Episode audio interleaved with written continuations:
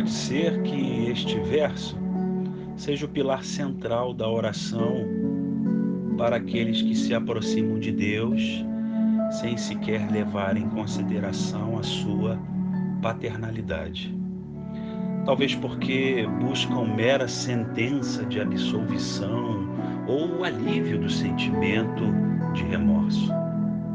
Não obstante, nesta continuação do que ficou conhecido como Sermão da Montanha, não se pode negar o fato de que o tema central do versículo é o perdão.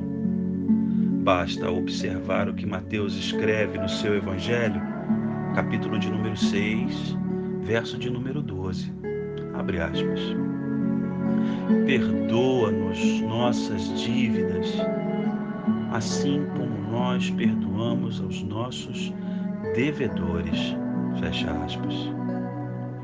Mais uma vez, se pode quantificar, assim como a dádiva e o tempo, o perdão, que também é obra que tem seu início nas mãos poderosas do Senhor nosso Deus. A ideia basilar pode ser encontrada também na parábola do credor incompassivo, que se encontra no mesmo Evangelho, capítulo 18, a partir do verso de número 23, em que um rei convoca seus devedores para quitar suas dívidas e estava por vender uma família inteira por conta de uma dívida de 10 mil talentos. Mas ao ser assediado pelo devedor que solicita misericórdia, muda de opinião e lhe concede perdão. Porém, com o tempo, outros servos lhe trazem ao conhecimento de que o servo perdoado não perdoou o seu conservo, antes o encerrando na prisão por uma dívida de apenas cem denários, ao que Jesus declara no verso de número 33, abre aspas. Não devias tu igualmente ter compaixão do teu companheiro, como eu também tive misericórdia de ti? Fecha aspas. Se mensurarmos, o devedor perdoado pelo rei tinha uma dívida de pelo menos 850 mil vezes o valor da dívida que o seu conservo lhe devia. E nem por isso sentiu-se coligido a agir de igual modo.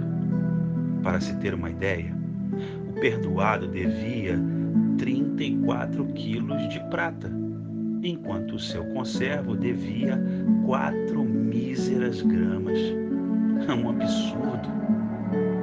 Imperiosamente, devemos lembrar da dívida que nos foi perdoada e que nos condenava diante de Deus, mas que foi paga por Cristo Jesus, que morreu a um só tempo pelo pecado de toda a humanidade. Destarte, o que ofensas, injúrias, desatenção e todos os outros possíveis dissabores que se enfrentam nesta vida podem diante da força do perdão divino que vivenciamos cotidianamente misericórdia solicitada ao Pai em oração deve ser vívida em nós pela compaixão com que tratamos o próximo.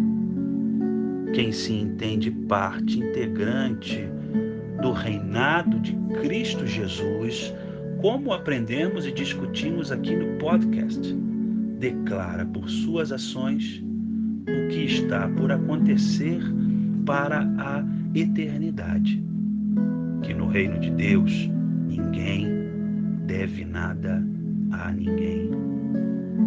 Quando alcançamos a dimensão do entendimento do Evangelho, nos entendemos amados por Deus, nosso Pai, e por Cristo Jesus, através de Sua paixão de cruz.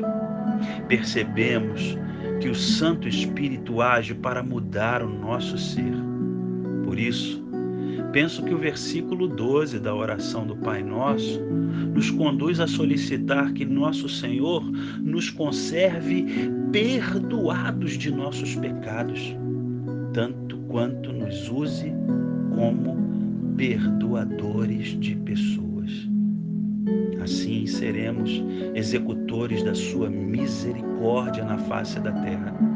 E estaremos não simploriamente implorando perdão como quem quer uma promissória quitada, mas declarando que há um que te perdoa tão poderosamente que te transforma de um simples cobrador de miséria alheia em absolvidor de um falido espiritualmente a um promotor de oportunidade de vida. Que nosso Deus te abençoe e te use cada vez mais.